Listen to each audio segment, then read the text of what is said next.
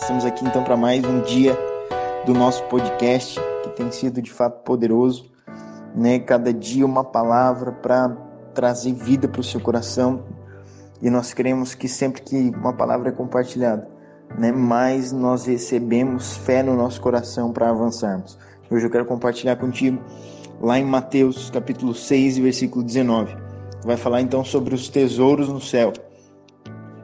Vai dizer assim: não acumulem para vocês tesouros na terra, onde a traça e a ferrugem destroem, e onde os ladrões arrombam e furtam.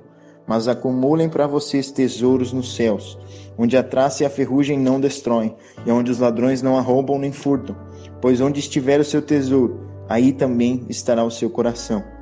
Os olhos são a candeia do corpo. Se os seus olhos forem bons, todo o seu corpo será cheio de luz. Mas se os seus olhos, seus olhos forem maus, todo o seu corpo será cheio de trevas. Portanto, se a luz que está dentro de você são trevas, que tremendas trevas serão. Ninguém pode servir a dois senhores, pois odiará um e amará o outro, ou se dedicará a um e desprezará o outro.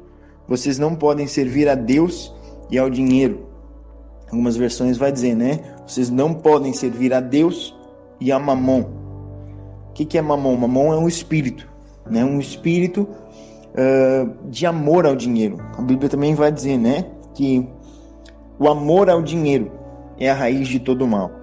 Talvez por muito tempo nós tenhamos recebido uma informação, né, que o dinheiro é a raiz de todo mal. Mas essa não é a verdade da palavra de Deus. A verdade da palavra de Deus está dizendo que o amor ao dinheiro, quando o meu coração ele está no dinheiro, quando o dinheiro ele deixa de ser o meu servo e ele se torna o meu senhor.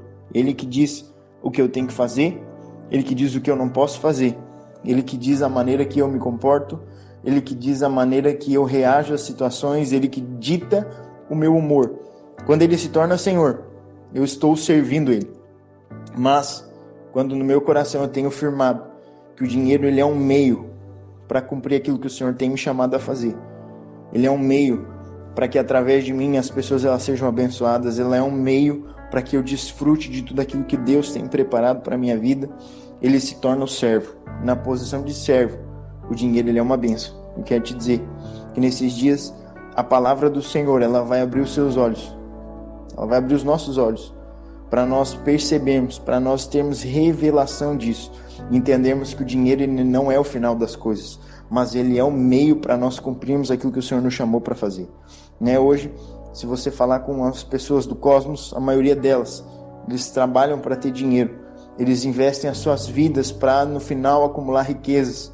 Só que aqui nós lemos na palavra de Deus que na verdade o nosso coração, né, a nosso, o nosso empenho não deve ser para juntar riquezas aqui na terra, mas sim as riquezas no céu.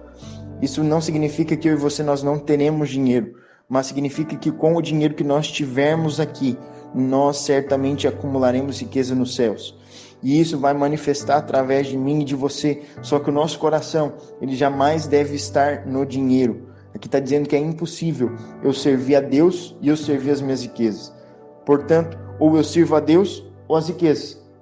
E eu e você, nós temos o coração, né? Você tem sido marcado pela palavra tem se direcionado pelo Espírito a você ser um servo de Deus, a você ser um canal de Deus onde você está, portanto, as riquezas que o Senhor liberar sobre a sua vida, as riquezas que você tiver, elas serão servos seus.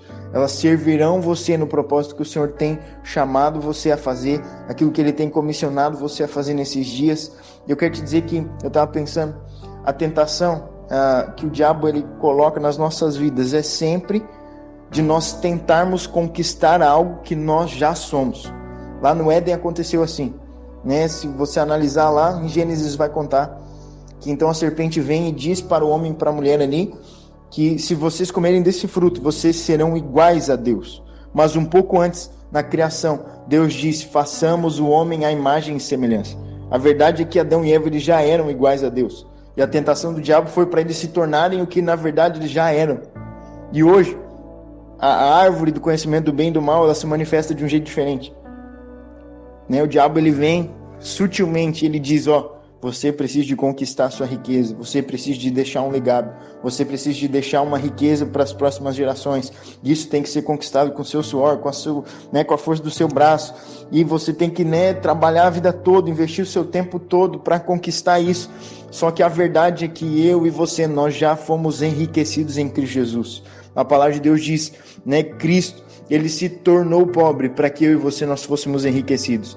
Então, não deixe que essa falsa ideia do diabo se torne uma verdade sobre a sua vida. Você já é enriquecido, você já recebeu prosperidade. Nesses dias, se posicione e decida, né, servir simplesmente e única e exclusivamente ao Senhor e torne o dinheiro, não mais, né, não deixe mais que o dinheiro ele governe a sua vida, mas torne ele um servo para que você cumpra tudo aquilo que o Senhor tem chamado você a fazer nesses dias. Eu creio que você será levado nesse tempo pelo Senhor a perceber isso, a ter revelação disso, os seus olhos serem abertos para essas verdades e certamente você vai desfrutar de um tempo sobrenatural sobre a sua vida.